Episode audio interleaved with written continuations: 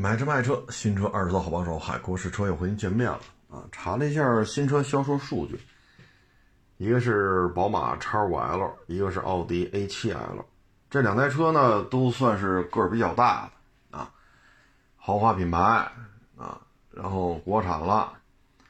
像 A7L 呢，这就属于改的面目全非了啊，因为 A7 呢属于四门轿跑，结果这车感觉。哎呀，这车就看着比较别扭吧。这车卖了多少呢？一百小几十台，啊，能查到的数据最多的时候那是三四百台，然后二百多、一百多，销量逐月下滑，一个月比一个月低，可以说市场反馈相当的差。然后呢，我们再看这宝马 X5L，当时说呢，我们这订单接的可多了。我们都接了六万多张订单了，哎呦喂！我当时一看这消息，好家伙，六万多张订单，这个级别，他这一年能在国内能卖多少辆啊？对吧？您这一人干六万多，您这厉害啊！结果呢，销售数据出来了，卖了八十八辆，也就是说，奥迪 A7L 和宝马 X5L 这俩车加一块儿。能过二百台啊！这两台车的月销量，就上个月啊，能过二百台，这个销量真是 A7L 呢，已经有几个月了。我觉得 A7L 可能算彻底就算凉了，因为这跟咱们心目中的轿跑车不是一个路子。它现在销量都不如原装进口的 A7 啊，虽然说 A7 这个呃没有它轴距长。啊，但是那是我们心目中的 A7，它就是一个大型的轿跑，四门轿跑。可是这车现在改成这样吧，你现在如果国产了、加长了，价格低了点还不如原装进口没加长呢。那这只能说这台车跟它潜在的消费者产生了非常大的这种、这种、这种距离感。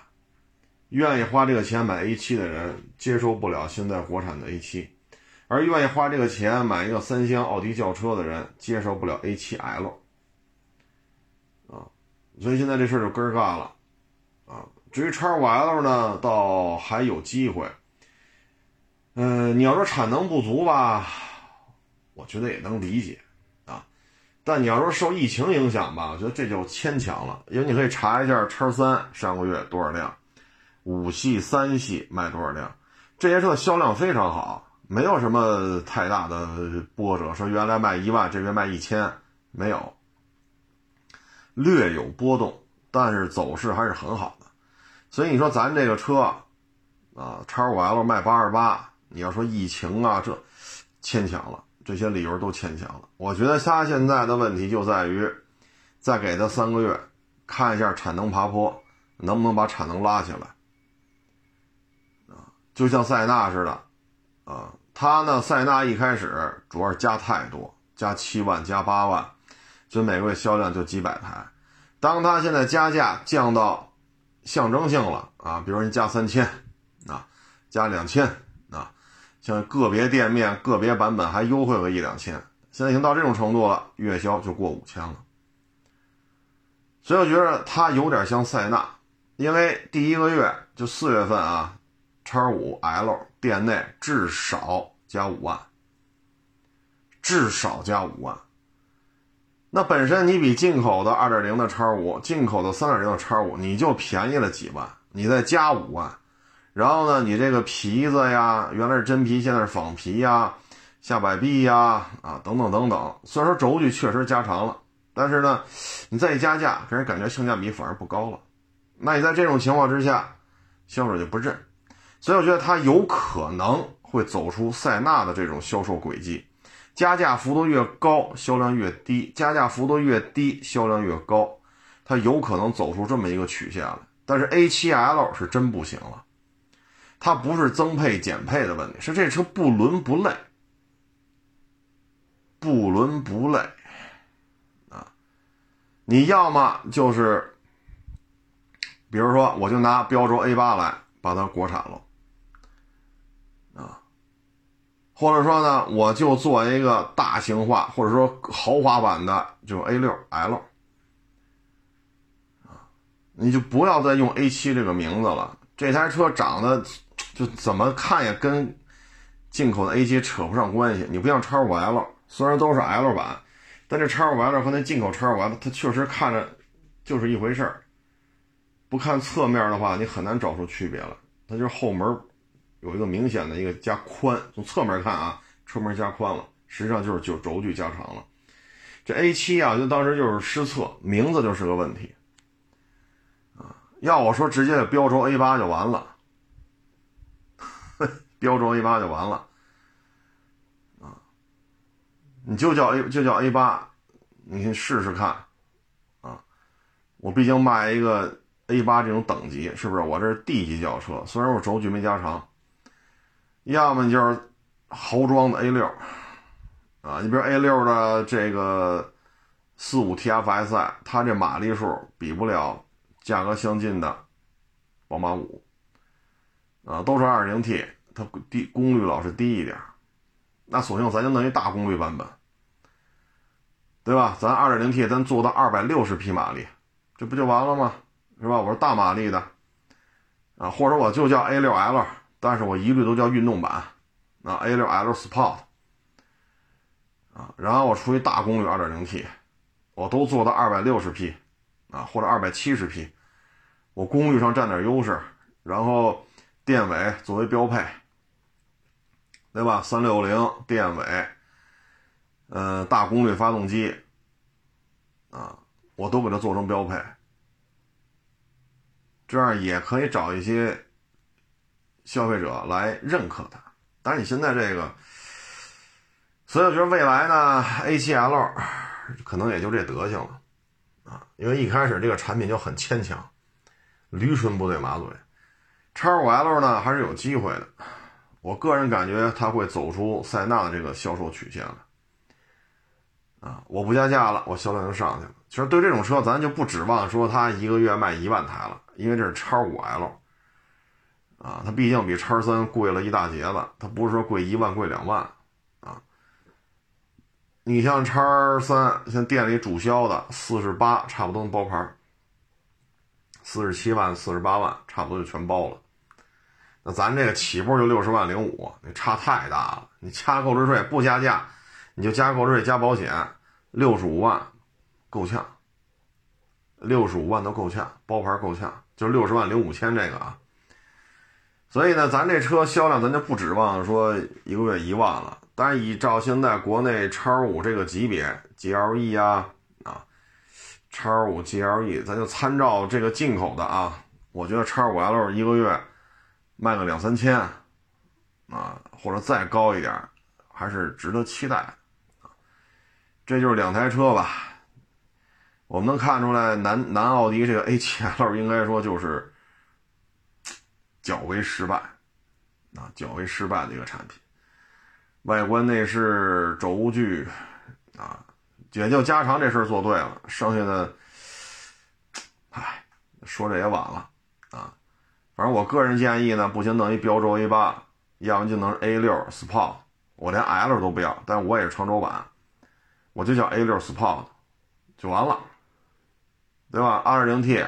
我比他那四五那个四零 TFSI 我都我都我都比它功率要高，我就弄二点零高功，我的功率比你奔驰 E 二点零 T，比你宝马五二点零 T 都要高，啊，就完了。但是，唉，就已然这样，这车没没什么救。嗯，这个车市呢又发通知了，接着闭市，什么时候开市？等通知啊。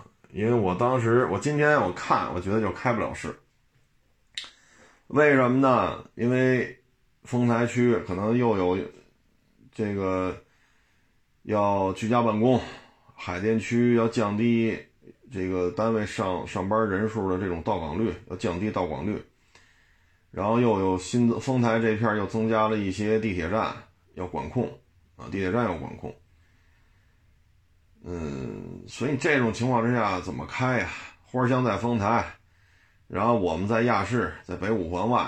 但是北五环外，嗯，我们这一大片吧，现在基本上也是居家办公的区域，也是管控的，所以在一个划定了这一片要居家办公了，你这车是怎么开呀？啊，所以，所以我就觉得这车是二十号开不了。那今天一看，果然又下文了。这回下文都没说什么时候开，原来还说呢。之前发了两个闭市通知嘛，都说哪天开。今天下第三个通知就不说什么时候开了，就是请大家等通知。现在主要就是每天北京这个确诊病例啊，这些日子都是稳定在五十多例啊，然后还每天都有那么几个社会筛查啊，所以这个，哎呀，这事儿它就不好办啊。你要说都是已经集中隔离的。出病例那倒也无所谓，因为他已经隔离了。但这些天了，社会筛查总能筛出这么一个俩俩仨啊，所以这事儿就等着吧啊。嗯，这个没有什么其他解决方案啊，我们能做的就是每天在家待着，然后每天起来第一件事儿赶紧去做核酸检测。也没有什么解决方案啊，嗯，车市吧，这个四 S 店也没人啊，车市呢也都关了啊，所以现在基本上比较清，比较清静啊，嗯，就是耐心等待吧，没有什么好的出路啊。那现在呢？这个我也跟其他的一些也聊啊，从上千万的到上百万的到几十万的，现在普遍都遇到一个问题，就是在掉粉儿。这掉粉的原因是什么呢？我觉得呢，这个主要就是啊，经济下行。经济下行呢，当他注意力都集中在怎么还房贷，怎么给孩子交学费。他对于这些短视频，包括微博，啊，他没有太多的这种、这种、这种心情再去观赏了。然后呢，现在这种小小视频啊，更多时候都是讲一讲，要么讲段子，啊，各种故事，叨叨叨叨叨叨；要么呢，就是各种，比如二手车啊，各种人生励志正能量啊。因为有几个二手车自媒体就好拍这个啊，嗯，他这个他就兴趣就不大了，所以就取关嘛，啊，所以我觉得现在就是这么一状态。你娱乐业，他什么时候才能发达起来呢？吃饱了喝足了没事干了，有俩闲钱了，是吧？愿意打个赏啊，愿意捧个角儿啊。这是咱们自古以来就有这个社会风气啊。那现在疫情一来，你要二零年还都觉得无所谓，就跟零三年非典似的，几个月就过去了。那现在看这意思过不去，这都两年多了啊。然后呢，这种持续不断两年多，对于甭说咱们了，就世界上你看哪个国家不受影响？哪个国家不受影响啊？所以呢，这没有这心情了歌舞升平，风调雨顺啊，它是相辅相成的。那现在缺钱啊，有钱的人也缺钱，没钱的人更缺钱，中产阶级可能崩盘的崩得更快。那在这种情况下，谁还有心思捧这些呢？啊，你说我们这二手自媒体、新车自媒体啊，包括这个那，现在没有太多的意愿啊，所以现在就会出现像汽车啊，因为咱们私家车说这个概念不是说去年前年才有的，九十年代末期就已经出现了私家车购买的这种热潮，那松花江啊，是吧？奥拓呀、夏利呀、啊起亚美路啊。大宇赛手啊，啊，当然那会儿有钱人可能人家买大奔的也有啊。所以咱们就以北京为例，私家车，这基本上，这个不这怎么说也得没有二十五年，也得有二十二年了。所以都有车开，换车的意愿就不高啊。然后再加上经济压力吧，谁有的心情捧捧个角儿？你要搁过去，好家伙，是吧？啊，当然了，朝代不一样，时代不一样，捧角儿的做法也不一样，啊，这咱们有什么说什么啊。所以这里边吧，它就会导致这种说粉丝流失，啊，你像我们这个无所谓，啊，我拍这玩意儿就是解个闷儿，啊，刷个存在感而已，刷个存在感而已，然后跟各位分享一些。汽车圈的一些资讯，啊，直播呢？你像我这几年吧，疫情以来，我这儿的直播都是受平台的邀请，说自己闲的没事儿播一个，我可没这心情，累得慌，岁数也大了啊，确实累得慌。你看我这都多长时间了？车市都关了多长时间了？车市没关之前就发文了，要居家办公，这个那，在正式发文闭市之前，已经很长一段都都在家居家办公了。你看我做直播嘛，没那没那没那心情，也没那精力。你说直播打赏，你这不是天天一千多一千多的赔着，对吧？人工、房租这个那个，一天一千多往外掏着，您这掏多少天了？掏了都快，都快一个月了。你做个直播呀，是不是？你做一直播，打赏个三百五百的，也能平衡一下。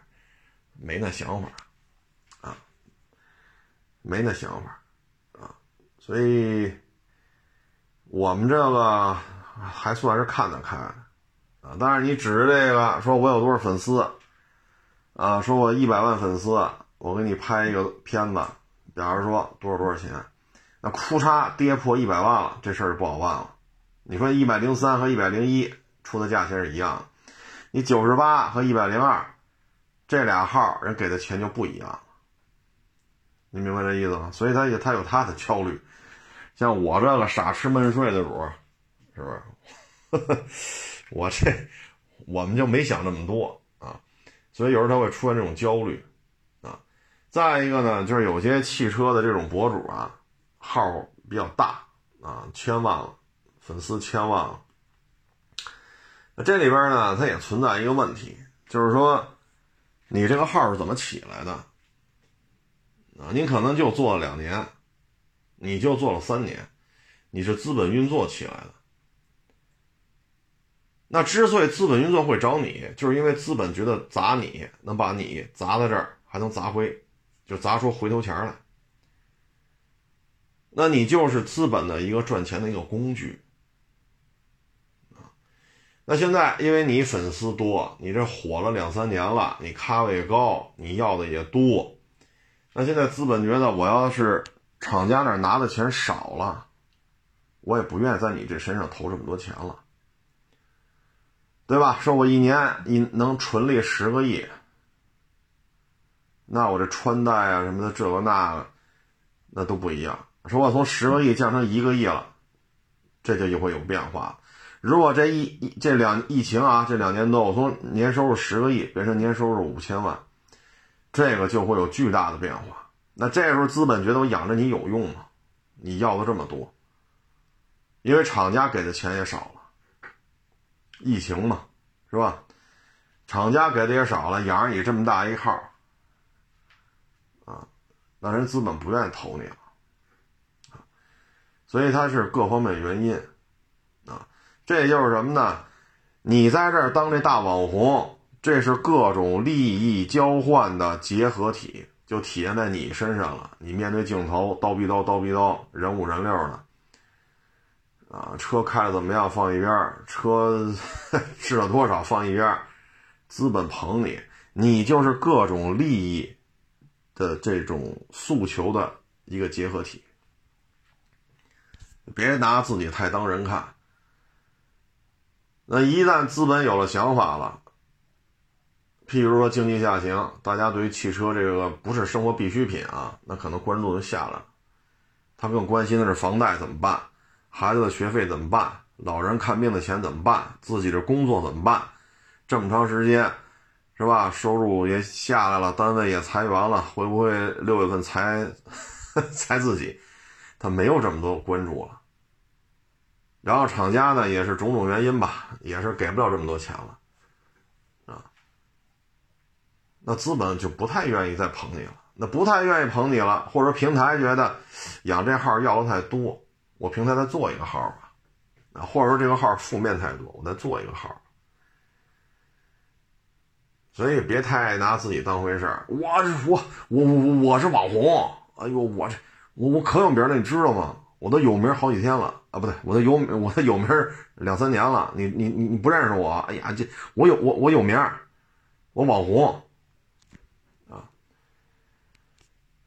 你这个，就一旦说这种状态了，那就说明什么呢？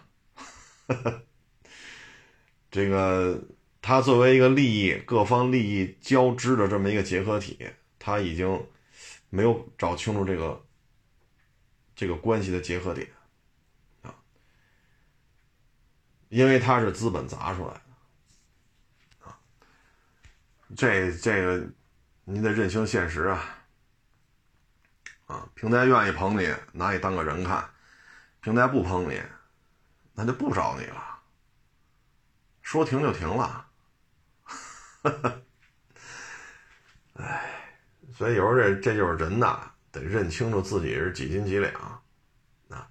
尤其是这种快速成名啊，就这两三年啊，原来就十台车，现在库嚓百十来辆车，因为我做了点直播，我拍了点二十多小视频。我就火了，我说什么都是跟圣旨似的，啊！你要说了是事故车，我们就不能说事故车，我们说的都是抄你的；你要是说了泡水车，我们就不能说泡水车，我们要说泡水车也是抄你的，就觉得自己就是二手车圈里的皇帝，自己就是二手车圈里的上帝，自己就是二手车圈里说一不二的大爷，谁他妈说过我说的话题，你们都是抄我的，这种心态就已经乱了。你放心，越是快速成名的，他会越会有这种焦虑感所以这就是时代，哈，你把时间拉长，你蓦然回首再看，这一切都是过眼云烟。说这钱你挣着了，打你卡里了，那你就揣着就完了。说你置办下产业了，说您什刹海边上买五百平米三进的四合院，你买了，房产证写你的名了。你置办下这四合院了，那这就是你的了。别的就像风一样，说把这树叶吹走了，这树叶就留不在这儿。这个树叶还挂在树上的时候，你得想想这树为什么让你挂在人身上？因为需要通过你这片树叶进行光合作用。一旦这棵树说不需要你了，风一吹你就走了。说我挂在这树上的时候，我吸了多少太阳，对吧？这个怎么怎么着，吸多少？你粘上就粘上，没粘着活该。啊，说的很残酷，但实际上就是这样。这社会就是这样，很现实。啊，你包括你看，我们有时候生活当中会看一些大歌星、大影星，是吧？男的、女的，是吧？有时候去一些县城去表演去。说一次给五千，一次给一万。说原来拍个片子都拿好几百万，这这些年没注意，好家伙，五千块钱也能跑这唱三首歌了。这人不行了呀！你得有这种承受能力。说我一年还能演出一百场，一场能挣五千，那也行。我好歹有几十万的进项。你不能说我是我是大咖，我是一线影星，我拍一部片子低于五百万片酬，不要找我聊了。拍电视剧一集低于三十万，免开尊口。说十年前、十五年前，大爷就这身价，说现在不行了，不行了，我深居简出，出门戴口罩啊。当然了，现 在现在都戴口罩，就是没有疫情的话，我出门戴口罩、戴墨镜，谁也别认出我了。那这心态就不好了。反而你看这些，有时候我看一些网友说，你看这老歌星、这老影星是吧？男的女的，当年叱咤风云的主啊，这奖那奖都拿到手软啊，这代言那代言，一年可能十个代言、二十个代言。那现在怎么跑县城唱来了？听说出场费五千、八千，这酒吧驻唱啊，说唱一小时，啊，给他三万块钱，那你算吧，平均下来四分钟一首歌，六十分钟，你至少得加上一些，是吧？开场白啊，结束啊，然后中间跟底下互动啊，那你至少得唱十首吧？怎么都这样呢？他能干出这事儿来，证明他心态是挺好的，明白了吗？这是真把自己看看得开，看不开的才端着呢。所以这人世间呀，我也跟各位分享过啊，包括这两天也跟这个读就是杂志时代的这个读者也聊。那你搁在零几年，那奥运会之前吧，啊，纸媒杂志那得多火呀！一说杂志社，哎呦喂，家伙毕恭毕敬的。因为零二年、零三年，啊，那互联网，零二年、零三年有微博吗？零二年、零三年有微信吗？零二年、零三年 连汽车之家都没有呢。呵呵。所以你说你纸媒的，你好家伙，那那劲儿大了。为什么呀？到哪儿都捧着哄着。然后零奥运会前后吧，门户网站就开始起来了。啊，门户网站就开始起来了，就是奥运会前、奥运会后，搜狐、新浪。到了一几年，就是汽车之家、易车。这些垂直网站就起来了，每个人就是怎么说呢？花无百日红，人无千日好，都是这样。所以你把时间拉长了，你会发现这些人呐，这些事儿啊，所以自己得想得开。你像车也是，当年你买途观。好家伙，一零年，你说你加三万能提二点零 T 四驱顶配，哎呦喂，你家里绝对有人，而且不是一般的人。为什么呀？那会儿一零年提途观二点零 T 顶配次顶配，加三万，反正普通老百姓做不到，啊，都是四万，还有加五万的。那现在途观呢？优惠小小几万块钱，对吧？所以你把时间轴拉长，这人呐起起落落，风风雨雨，最终的归宿不都是八宝山吗？所以有些时候我觉得，嗨，这人活着就这样啊，你活得明白你就活，你活不明白也没办法。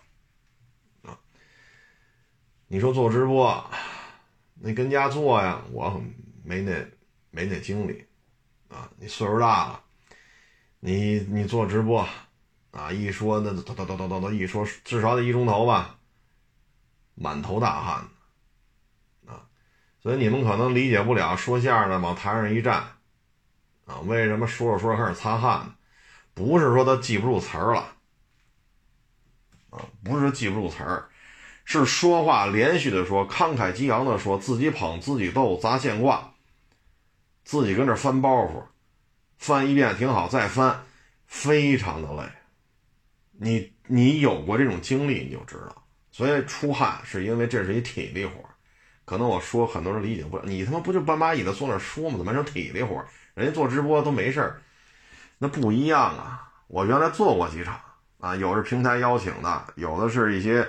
就是你前些日子微博那个做那个做那个直播，那还好，四个人五个人说一个来钟头，那还好。我只说其中一部分。二零年疫情最严重的时候，当时有几个平台说：“您没事，您坐一钟头，啊，咱们现在都在家隔离，节目产出太少了。”那真是一说一个多钟头，满头大汗。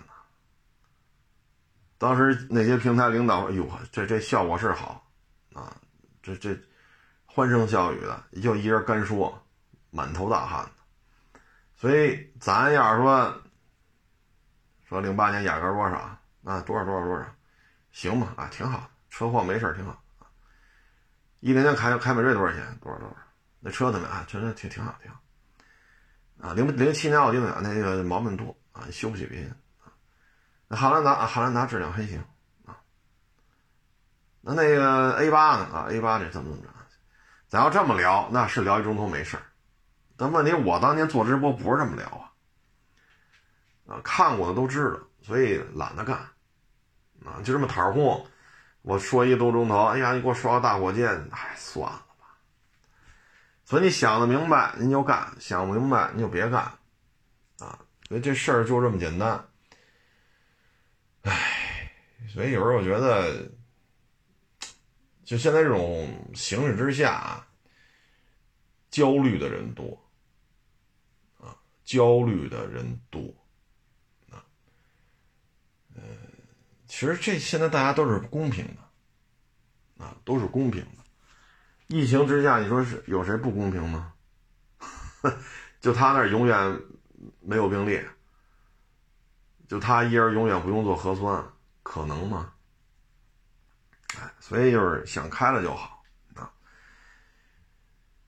嗯，没有什么永恒的明星，你再牛逼也有死的时候。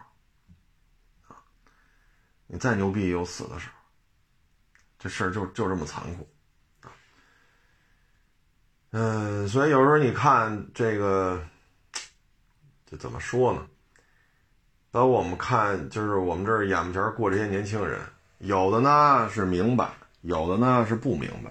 那他不明白呢，可能我觉得啊，不是说智商的问题，是他的家庭，他的父母没有给他说这些。啊，所以你老说穷人家孩子早当家，他早当家就体现在哪儿了呀？买菜做饭洗衣服，可能十岁的孩子煎炒烹炸弄不利索吧，反正弄几个菜把饭弄熟了，然后吃完自己的刷了，然后洗衣服晾上。他的早当家体现在这儿。但你说对于一些事情的看法，对于一些行业的发展。对于一些车型，就是咱们说这车型的判断，他不具备这个能力啊，因为因为什么呢？父母教给他的教不了，因为什么呀？家里穷，可能家里就没买，就买不起汽车。当然，我说这话不是挤兑谁啊，咱没有恶意。其实这就是这点事儿啊，他原来就很平庸啊，碌碌无为。有的家里可能家底厚点啊。买个二三十万、三四十万的车，买也就买了。有的做点小买卖，十辆车、十五辆车，突然一下就火了。甭管资本运作呀，还是直播平台东南西北每个片儿都找他妈三两个呀，突然一下就火了。但是这种火来的也快，然后一有点波折，这会出这会出一些问题。就跟这些歌星影星似的，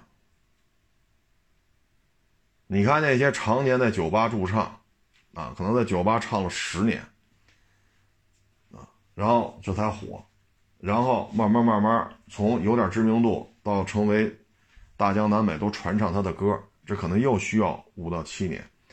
那这个时候你再去看呢，他就很淡定了，因为他从第一次登台开始唱歌，到他。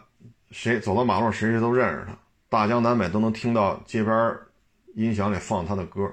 他可能已经经历了十七八年了，被人骗、被人耍、被人骂、被人打、被人戏耍、被人坑蒙拐骗，他已经是皮他了。唯一能支撑他的，就是因为他喜欢唱歌，还能有点收入维持个三顿饭。哎，有的还行，说一年。还能挣点啊，可能赶上房价还便宜吧，也陆陆续续买了三套房、五套房，那他也干不了别的了，就唱吧。他其实保持一颗平常心，然后他火了，所以你看他们火与不火，人活的都很从容就谁就就扛不住啊，就是啪就火了，然后 这个就会出现各种这个那啊，所以这个就是平平淡淡吧，有机遇那咱就抓住。对吧？说平台邀请咱了，咱就一定得抓住。说没没邀请咱，咱也别较这劲，啊，咱也别较这劲。说别人都做直播能买车，他那谁谁谁，我操，原来一你妈手里就十个车，他就是拍几个小视频，呀，他妈傻乎乎，怎么就他就成？哪这要钱没钱？那凭什么他现在展厅里摆八十台车呀？你千万别有这种想法。你但凡在这事上开始较劲，你放心吧，你的投入肯定比他多得多，你取得的成就肯定不如他。真的，这是一个资本的规律，千万别把自己说做点什么事儿，把情绪放在第一位。说现在二手车还能干吗？说咱干这儿了，那咱就干，对吧？说同行之间这都有个是吧？总有几个仨好俩好的，是吧？大家互相帮帮忙，抱抱团，啊，这车收了，我不想要，您接走吧，啊，我沾吧点，您您拿走，对吧？这大家还能，那那咱就干，啊，咱就保持一平常心就完了，啊，说咱借了很多钱去收车，那咱是不是适当的降低一点啊？说咱这个压了房子拿着钱收车，咱是不是先考虑把那个？房子这个钱能不能先还上点？因为房子是压舱石，啊，所以这个呢就是一平常心啊。你说疫情之后就干呗，接着干啊。说一个月能卖一个俩，那咱也卖。说一个月这不这买卖不错，这月卖几十个，那咱也卖。平常心啊。包括那会儿国五实行国六，哎呦我这有那网友给我打电话，哎呦怎么办呀？海老师要实行国六了，我这车是国五的，怎么？哎呦我的天！我说您这怎么了？您这个，那他妈化油器时代我们也过来了，对吧？国一时代、国二时代我们也过来了，这套国六的就就活不下去了，咱就得跳楼抹脖子。那不行啊，他他要国六，我这车是国五，怎么办？我。哎呦我老天！我说，我说你，我说咱好像俩频道的人啊！我说那我也没法聊了，你想不开，那我也没辙了。不行，你问问你当地车管所吧。啊，国五的车怎么办？这我们也解释不了。我都跟你说到这个份上了，化油器时代，汽车、摩托车都是化油器的，对吧？这我经历过这时代。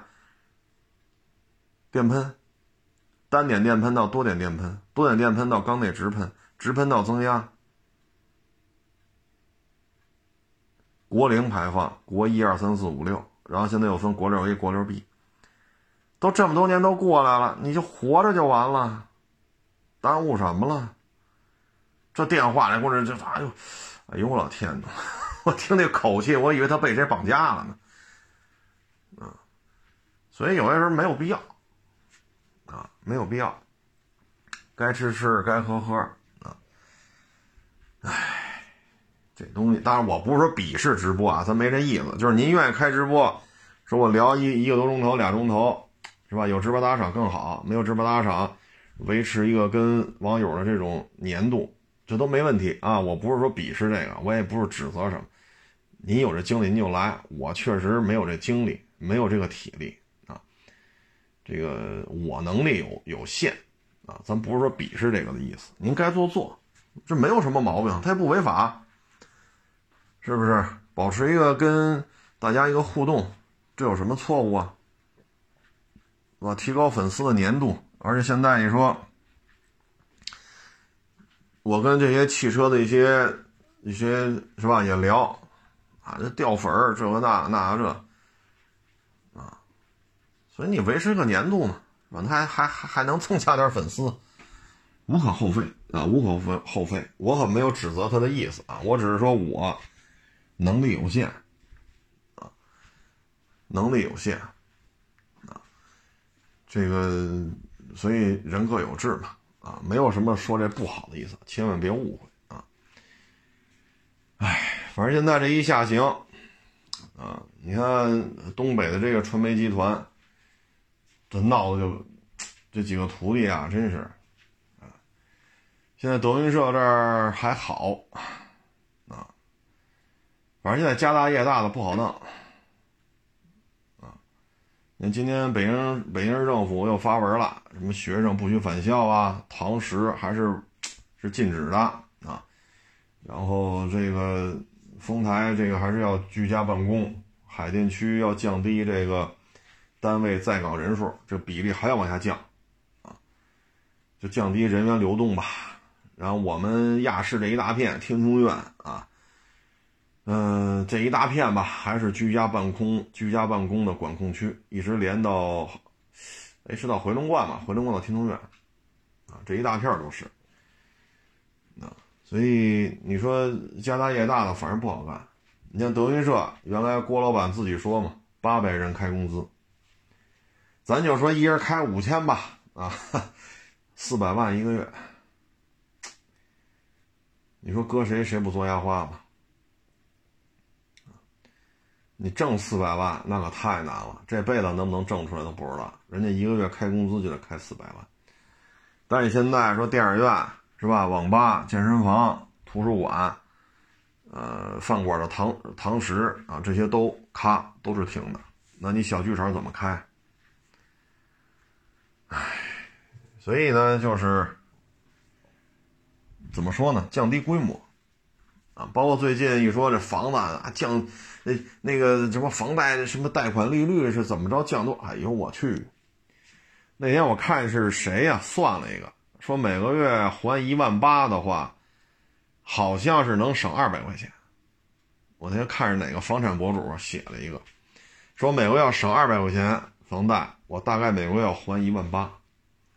那一万七千八和一万八，你觉得这房贷有变化？啊，你要是五十万的话，每个月大概是少还几十块钱吧。所以千万别太乐观。那说啊，这房贷利率，这我我得买房子，你买去吧。啊，我们这儿百分之三十首付，百分之二十，你买去吧。这房贷能省多少啊？就像刚才说，一万七千八和一万八有区别吗？你要说一万八，库嚓变成八千了，那我也买去。他问题是不可能给你降成这样啊，是不是？所以别冲动了，哈哈，别冲动了。包括一些做房产的一些大博主啊，这一聊也是，房产挂牌现在这种，哎呀，销售速度真是。就购买意愿不是太高，啊，当然了，接下来肯定国家会出台各种政策，啊，但是我觉得对于这房产比较有促进作用的，你像北京为例啊，二套二套房首付不要再弄到这么高，比如二套房首付你降到百分之五十，你现在二套房首付就贷款啊，二套房的话接近于全款购买了。你出这种政策，库嚓说二套房啊可以贷百分之五十，这一下就多了。但是呢，北京的房价已经不低了，对吧？国家也说了，房住不炒，所以降这点利息，哎，还是看吧。说咱是真是刚需，那您就买去。啊，咱要是没打算买房，一说，说能省个。每月还一万八，说现在降利息能能省个二百来块钱，好家伙，按耐不住了，非得买，这就犯不上啊！因为疫情什么时候能结束啊？咱也不知道。现在又出这猴痘啊，哎，所以呢，还是老老实实的啊。说单位说您这个咱们这一居家就这么长时间，不行，咱打五折吧，或者按照最低工资给您发。咱呀，还是本着一个留得青山在，不怕没柴烧的这个态度，咱也别跟人单位较劲，说能给你发最低工资，咱就按最低工资聊，最起码保住这个工作。因为已经两年多了，很多买卖说两年多还能扛到今儿还没关，这已经是不容易了。啊，当然，咱要听众朋友如果是上班的，是吧？体制内的，那可能听我说这个也没有太多的感受啊。但一直在社会上混呢，这一听就明白了，啊，有太多太多的买卖扛不住两年多，啊，所以嗨，就是协商吧，还是那句话，留得青山在，是不是？你说你闹闹歪了，说公司说那你就别走，别干了，给你结账吧，要补偿先给你点那你现在就这种情况，上哪找工作去？对吗？都。居家办公啊，这个呀那个，你上哪找工作去？说大规模招人的企业多吗？所以有些时候呢，顺势而为，啊，顺势而为。说给机会了，咱就勤勤恳恳、认认真真的干，咱珍惜老天爷给这机会。说现在这种情况，市场也关了，是吧？这儿居家办公，那儿居家办公，天天核酸，那咱就别较这劲。